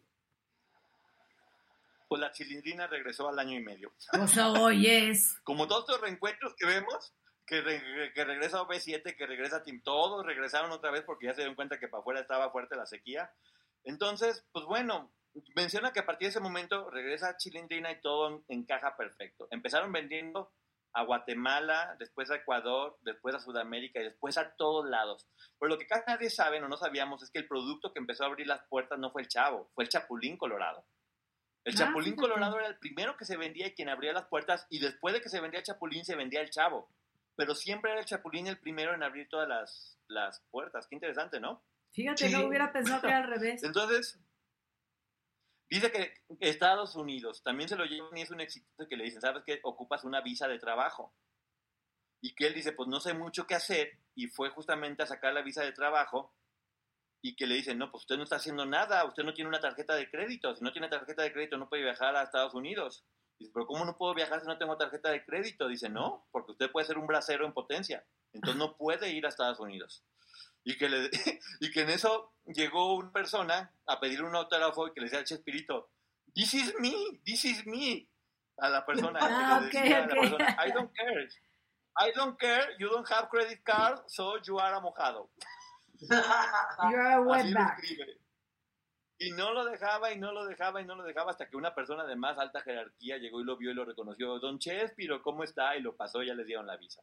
Bueno, ya saben, el exitazo, 80 mil personas en Chile, se la, no, fue una, una locura. Una, locura. Pero ¿qué crees, Klaus? Se la pasaban yendo a países a apoyar a candidatos políticos. sí, eso también. No, pero ahorita ya estoy un chingo de cosas de Chespirito. Claro. Ya, ya, con el antes, ya, puta, ya puedo acomodar todo. Claro. Entonces, por ejemplo, cuando fueron a Chile, dice que mucha gente se enojaba porque decía, ¿cómo hacen payasadas en un lugar donde murió tanta gente? Porque va a ser un auditorio donde hubo mucha gente muerta. Y luego en el Luna Park de Argentina, porque en ese momento la gran mayoría de los países sudamericanos estaban eh, gobernados por dictaduras. Entonces Chespirito iba para tener a la gente contenta en esta dictadura. Fíjate tú qué chistoso. Es cierto, claro. Como fueron personaje, ¿no?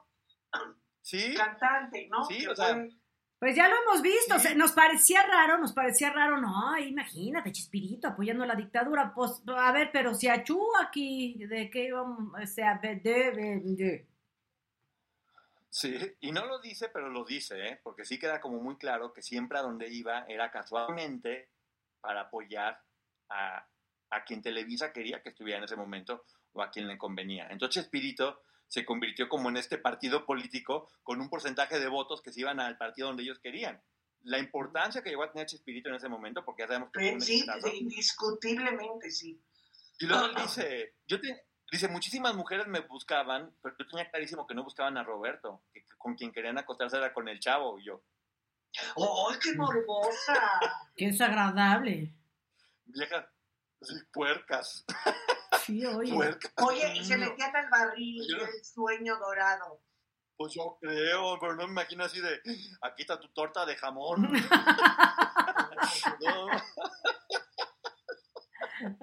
como mamacheta. Échale.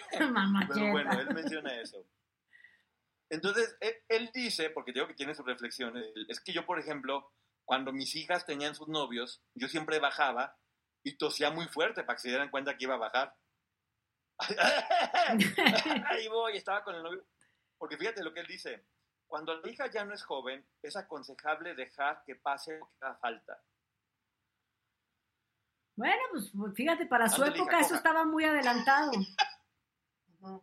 No, es que es lo que te digo, es un Chespirito completamente revolucionario y diferente Claro. en muchos sentidos, la verdad. Él te platica que, que él decía, bueno, yo me gusta mucho y quiero concursar en el Festival OTI. Y que justamente escribió una canción para el Festival OTI que él quería que cantara Florinda Mesa y que le dijeron, no, mijito, ya, la Florinda, ¿qué más quieres que haga? O sea, la está en la ¿De sopa. dónde La va a quieres cantar el puto florero, chingamare? Aquí, allá, Claro. acá. No, ya. Y le pusieron, le pusieron a una cantante que casi ni canta. Le pusieron a Dulce. Fíjate nomás. a Dulce con una canción que se llamaba Nacer, que justamente la canción dice, ya quiero sonreír, ya quiero recibir muchos cariños, pero alguien pensó de otro modo y en un instante fatal decidió que terminara todo. Ay, qué Y todo terminó y ahora ya nunca podrá ser el color de las flores, ni escuchar pajarillos cantones, ni decir yo te quiero, mamá, yo quiero ya nacer. Qué No, fuerte, qué dice que quedó en lugar 38 de 40. que quedó en lugar 38 de 40 y que le dijo Miguel Alemán, ¿cómo se te ocurre hacer una canción a favor o en contra del aborto y eso no se hace y estás completamente mal y esos temas no se tocan? Pero de nueva cuenta vemos a un Chespirito bastante subversivo. O sea, es que esa era la época, esos temas no se hablando. tocaban para nada, no existían. Claro. Y claro, pero Dale más potencia a tu primavera con The Home Depot. Obtén una potencia similar a la de la gasolina para podar, recortar y soplar con el sistema OnePlus de 18 voltios de Ryobi desde solo 89 dólares. Potencia para podar un tercio de un acre con una carga. Potencia para recortar el césped que dura hasta dos horas. Y fuerza de soplado de 110 millas por hora. Todo con una batería intercambiable. Llévate el sistema inalámbrico OnePlus de 18 voltios de Ryobi. Solo en The Home Depot. Haces más. Logras más. haberlo hecho.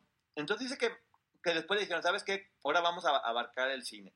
Es el momento de hacer películas y lo presentaron con Valentín Pimstein. Muy poca gente sabe que cuando, que cuando Roberto Gómez Bolaños empezó a hacer El Chavo del 8 tenía ya 42 años. Entonces él, cuando habló en este momento con Valentín Pimstein, tenía 48, un bebé, un bebé, y que le dice, oye, vamos a hacer una película o del Chavo o del Chapulín.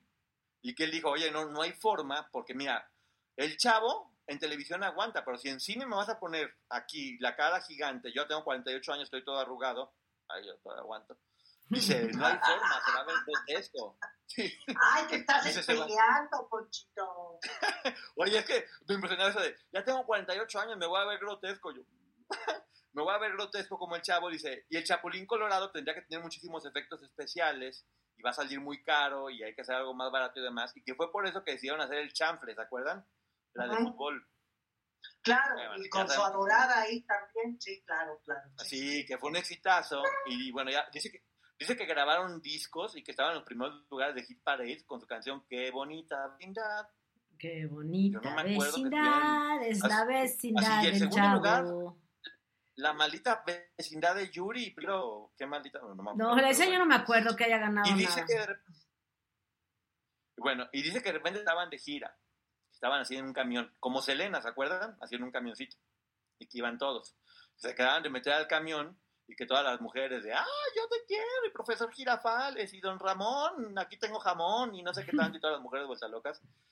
Y que llega Chespirito y dice, ah, tengo hambre. Y que dijo Florinda Mesa, ¿qué dijiste? Y dice, pues es que le dieron muchos besos las fans a mis compañeros y a mí no me tocó ninguno. Y tenía que ser hoy que estoy hambriento de besos. Y que volteó Florinda le, y que volteó Florinda y le dijo, si quieres besar a alguien, ¿por qué no me besas esta? No, le dijo, ¿por qué no me besas a mí? No, le dijo, ¿por qué? por qué Te va no a demandar, mí? Florita.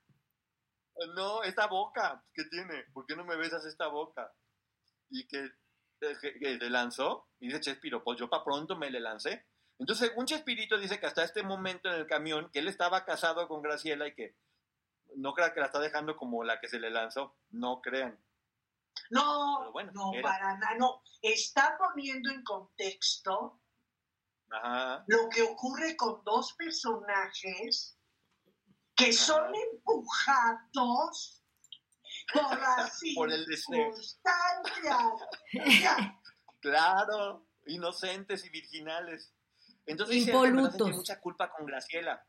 Que sentía mucha culpa por Graciela, pero igual decía, ay Diosito, qué culpa, qué culpa, qué culpa, qué culpa, qué culpa. Y que sentía mucha culpa, y ya, qué culpa, qué culpa, qué culpa, qué culpa, qué culpa. Y ay, qué culpa otra vez, y qué culpa. Y le, le arrancaba los tubos a doña Florinda, y qué culpa, qué culpa. Chusma, chusma. Entonces, ya después, dice, pues se le quitó la culpa. Y que los hijos poco a poco fueron aceptando a doña Florinda. Que unos más, otros menos, pero que la fueron aceptando. Mm, Llega de mi Claudia y yo. mm, ajá. mm. Ahora, aquí no pone esto, pero hay que acordarse que doña Florinda, Florinda Mesa, era novia de Carlos Villagrán. Es cierto, eso se le olvidó. Y aquí ¿Se lo que él olvidó? menciona es que en el 70 y- era, eran novios. Y veto a saber, por ahí hubo fungiringiri antes. En el 77 Carlos Villagrán lo cita. ¿Dónde son todas las reuniones de ese tiempo? Porque lo hemos visto en infinidad de reuniones. En VIPs. lo cita en un VIPs. En, to- en todos los libros se citan en VIPs. Y que le dice... Es que antes había mucho más. VIPs y era muy común, era la única cafetería y, y Era muy ubicado. era muy ubicable. Nos vemos en el. VIPs de aquí, de allá, sí, sí, sí. Pues ahí se van al VIPs y que le dice, es tiempo de que yo encabece mi show. Además de que estoy encabronadísimo porque te estás tirando a Doña Florinda, pero es tiempo de que yo encabece mi show y que y le dice, pero quisiera tu autorización para poder hacer el personaje de Kiko. Y que Chespirito le dijo, cuenta con ella, o sea, tú te quedas con Kiko, yo me quedo con Doña Florinda, tan amigos como siempre. Y se va Kiko, justamente. Capítulo 10, bueno, hace el charrito, hace chanfle 2 y dice que, bueno, ahí platica un pleitazo con Azcárraga porque quería editar charrito y que no era así, que sí era así, y que al final salió con la suya, porque aquí también te, te- te platica cómo él no era dejado con Azcárraga, que aquí él lo menciona, que Azcárraga estaba dispuesto a hacer lo que le daba la gana y que él dijo, no, no va así, no va editada, y no la vas a editar como quieras, y que Azcárraga tuvo que ceder, o sea, no era dejado, por algo llegó, Claro. por algo llegó. O sea, sabía enfrentar y discutir. Y por algo le pasó lo de los huevitos, ya ves, le sirvió. Se- se- le quedaron hinchados, Clau. Ya los tenía de buen tamaño. Claro. No, no, no, sí, ese- Bien. él estuvo recibiendo preparación desde antes. Bueno, te menciona que admira a Cantinflas, a Tintana, a Joaquín Pardavé, y que Cantinflas lo felicitó, y que un día Pelé le dijo que era lo máximo, que también Maradona, ahí empieza como a decir que todo el mundo lo amaba, Maradona, Pelé, lo máximo. Y de repente dice, oye, me acaban de avisar que, Kiko quiere hacer un programa de televisión solo, este, pero con el personaje de Kiko y sabemos que es tuyo. Y que dijo, que dijo don Roberto, dijo, ok, no hay ningún problema, nada más.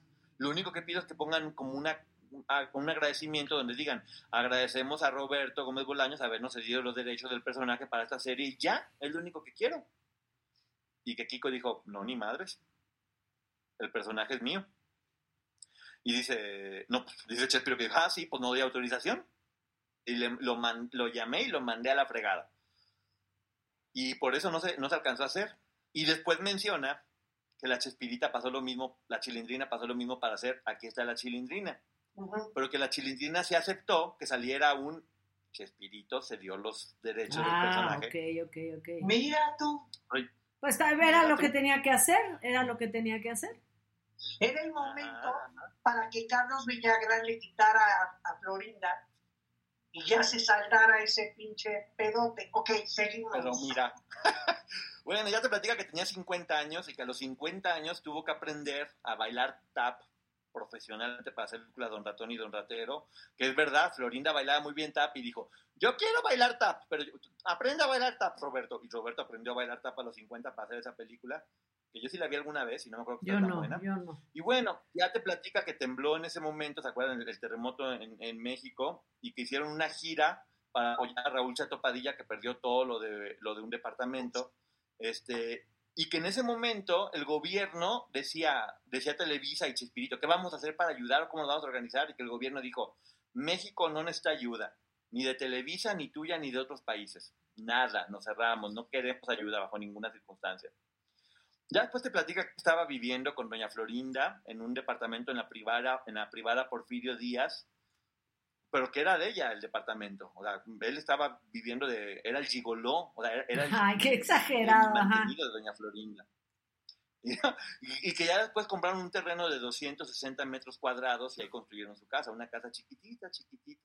Como ¿En la dice- colonia proletaria del Valle? Es lo que te iba a decir en la proletaria sí. colonia del Valle, que Sí. ridi- es lo más ridículo que he escuchado que la del Valle sea proletaria, qué cosa tan Yo absurda, también. absurda, absurda. Porque aquí, vi, porque aquí vivo. No, es absurdo, cualquier citadino lo sabe, cualquier chilango sabe que Soy es mentira. proletario.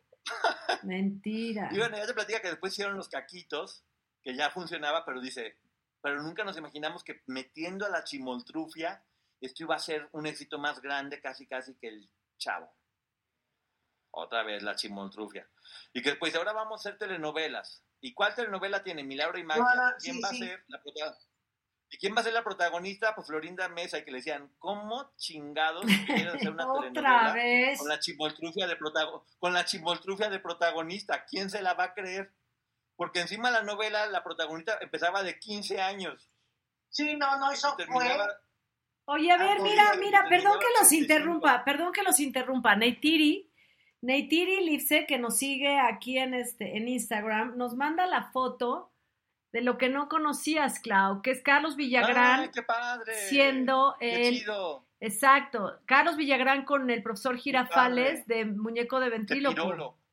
Ah, ok, padrísimo. Ahí está, sí. gracias, muchísimas. Nos está mandando muchas cosas. Gracias, gracias. Neytiri. Gracias, Neytiri. Bueno, aquí Chespirito dice que la prensa no valoró su obra de arte que fue Milagro y Magia y pone el sapio que nunca supo distinguir entre un suspiro y un bostezo. O sea, le digo a la prensa sí ya empieza a torcer la, la puerca el rabo, ¿ok? pero fíjate, desde la forma de escribir te vas dando cuenta cómo, cómo él va cambiando también. Cómo él era una persona muy cándida, divertida, simpática, y cómo ya en este momento era como que el ego y todo eso lo tenía Qué fuerte, lo ¿no? tenía mal. Y, y te voy a decir una cosa. Ay, perdón, porque yo sé que está aquí y si nos ve, señora, se ve clarísimo la influencia de Florinda Mesa. O sea, es un antes y un después de Florinda. Una, o sea, acá, en todo lo que él escribe aquí, se- se- puedo escucharla a ella aquí diciéndole Por cosas. supuesto, bueno, eh, eh, Poncho, o sea, ¿cuáles fueron los últimos tiempos en donde un Chespirito que quería hablar y que estaba preparado para hablar, capacitado para hablar, y la señora como cacatúa afuera, ahí, y que le callaba la boca, pues ahí está clarísimo Callando todo. todo. Clarísimo. Y luego te está diciendo justamente que él solamente reconoci- recibió reconocimiento fuera de México, que en México no lo reconocían. Dice, bueno, no me extraña porque Charles Chaplin nunca ganó un Oscar en Hollywood. O sea, ya las comparaciones están... Bueno, dice que después decidió sacar ya al Chapulín y al Chavo del Ocho de Chespirito porque ya habían cumplido su ciclo, que sintió que ya no tenían para dar más, que el Chavo iba a ser grotesco porque ya estaban todos muy grandes y que prefirió cerrar el ciclo bien. Y el Chapulín ya también, ya que no había llegado. Entonces, casualmente, saca a los dos personajes y le salen en 1995 que ya no va a haber Chespirito. Que decide Azcárraga, dice, Azcárraga ya, Jan. Llega Azcárraga Jan y dice, ya no va a haber unitarios, va a haber puras telenovelas. Y que decía Chespirito, pero faltan dos pinches semanas para cumplir 25 años, ¿qué te cuesta? Pues no, ya te vas. Y que le dijo Chespirito, es una muy mala medida lo de hacer las telenovelas. Y que volteó a Azcárraga Jan y que le dijo, es mi riesgo. Casi, casi de no te metas en lo que no te importa. No, pues sí. Yo creo que la relación que tenía con el papá definitivamente se perdió y el papá le hacía mucho caso y acá el hijo dijo, Hay una cosa muy cierta. Lo que les voy a decir a continuación es para acuñar en bronce. bueno, no, no tanto. A ver, Bueno, no, no tanto. Hay una cosa que es una constante. Las generaciones anteriores les cuesta muchísimo trabajo romper con lo que viene adelante. Es decir, y tú lo has planteado en muchos libros y lo hemos visto en libros, en series, en comportamientos en general. Eh, lo que antes estaba normalizado y se callaba y demás, ahora sale a la luz y está mal visto. Que lo que hemos nosotros reiterado, nosotros somos una generación de transición que nos estamos acostumbrando y estamos reaprendiendo. Pero efectivamente, o sea, Chespirito seguramente esperaba que eh, Emilio Azcárraga Gallán pensara como Emilio Azcárraga Milmo. Y pues no, venían otros Eh, tiempos. exacto. Ya, había que romper. Bueno, Y no lo acuñen en bronce porque quedó muy largo. Bueno, ok, para otra vez. Para otra ocasión lo dejamos. Para otra ocasión, sí. Oye, que le, que le llama a Emilio Escarra Gallán y que le dice, oye, ¿sabes qué? Lo pensé muy bien y solamente hay dos programas que quisiera poder seguir salvando. Mujer Casos de la Vida Real y Chespirito. Pero sería los sábados de 4 a 5. Silvia Pinal ya sabemos que aceptó. Y Chespirito le dijo, no, yo ya no quiero. En ese momento estaba en 11 y 12. Y a partir de ahí vino la ruptura de Televisa, muy fuerte. Él se sintió que no le dieron su lugar, que se leyó en todo este libro. Y empezaron a ser productores de la obra 11, 12 y demás. Y ya después se menciona que él decidió apoyar a Vicente Fox. Que casualmente Vicente Fox venía a romper con la hegemonía de 80 años, 60 años del PRI, o 60, 80 ya me 70. hice En esa época eran como 70. Bueno, eh, eh, decidió romper, que Televisa tenía un romance con el PRI y decidió irse a apoyar a Fox. Ok, Que fue también una forma de decir, ah, sí, Televisa, ahora ya no estoy contigo, pues me voy con Fox y este porcentaje de votos que tengo me la llevo para este lado. Fue una forma como de vengarse. Y aquí lo deja como muy sutil para decir eso, ¿eh? Que fue como una forma de... y- porque después dice, De me lo chingo. y ganamos. Ajá, y después dijo así, Eso- "Ah, Me lo y chingo y me ganamos". voy con mis O sea, dijo, se- seguramente dijo ganamos, pero la realidad, y no hay que hacernos, no hay que hacernos, reconozcámoslo, que en ese momento tenía que existir la apertura del partido oficial para que pudiera entrar un candidato democráticamente y se respetara el voto. Esa es la verdad. Claro, ya. Porque habíamos visto un sexenio no- tras otro, en donde, por ejemplo, lo de lo, lo que había pasado con Cuauhtémoc Cárdenas, que no le permitieron ganar aunque hubiera ganado. De eso no voy a hablar ya más, porque tendríamos que Sí, involucrar a no, otros no personajes. política No, no, no, pero pues era Cuauhtémoc, ¿no? Pero bueno, y ahora entonces con Vicente Fox sí ganaron, sí, sí, sí, pero ahí en un alto porcentaje y mérito lo tiene el señor eh, Cedillo. Pues fíjate, lo chistoso es que básicamente este es el final del libro y él termina casi casi diciendo de mi venganza de Televisa fue que ganó Fox y que nos fregamos al partido en el poder, que yo también ahí es para hablar y, y después al final ya es epílogo, donde el resumen es ya estoy viejito y cansado. Ya, ya no quiero saber de nada, ya todo me duele, estoy malo de todo, a la chingada ya, bye.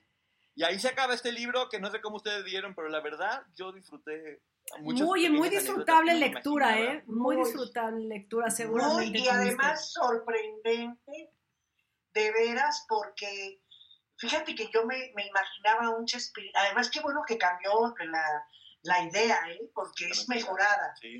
Yo, yo, yo me imaginaba un Chespirito toda su vida muy apocado, un nerd, esto, la verdad, ¿no?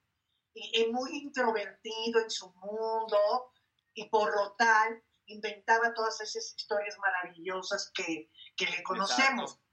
Pero el hecho de saber cómo fue, que fue un canijo, un cabrón, este, pues que sabía vivirla y, que entendía de muchas cosas más allá del talento in- in- in- incuestionable del Señor y de las cosas maravillosas que hizo.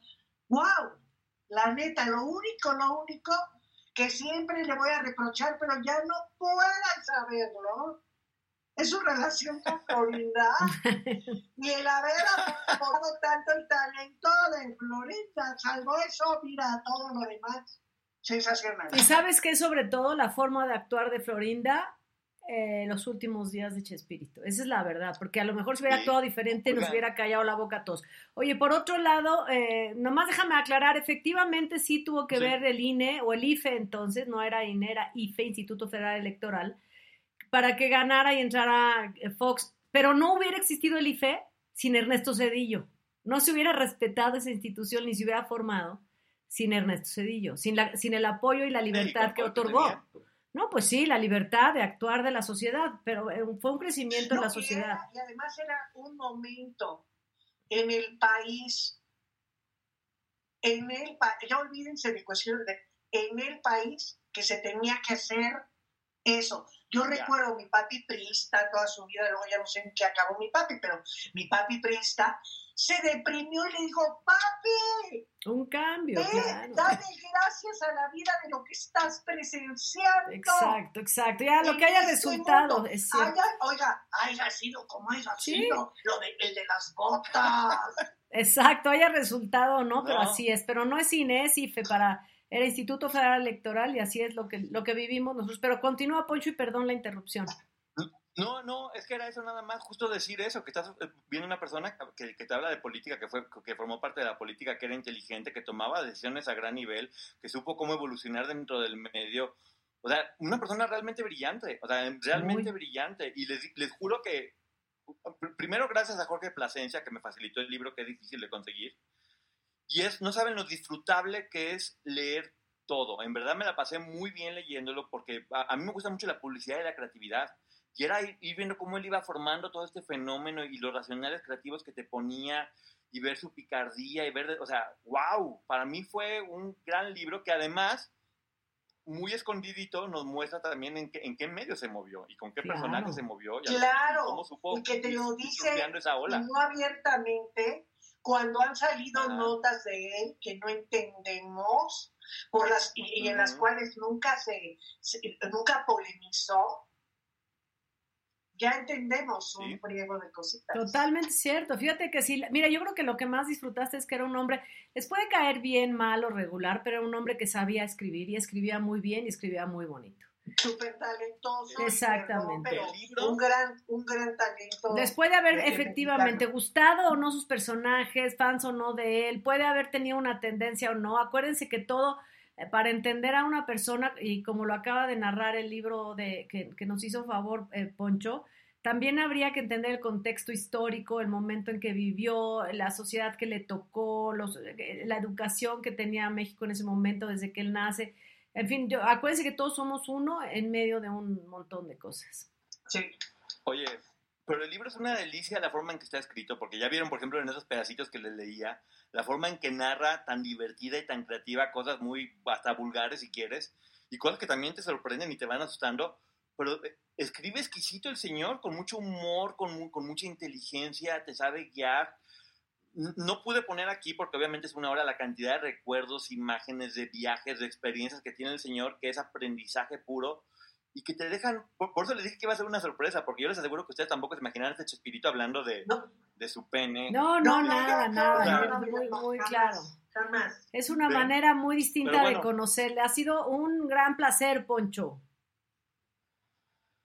No, yo igual lo disfruté mucho y te voy a decir una cosa y tengo que ser bien honesto.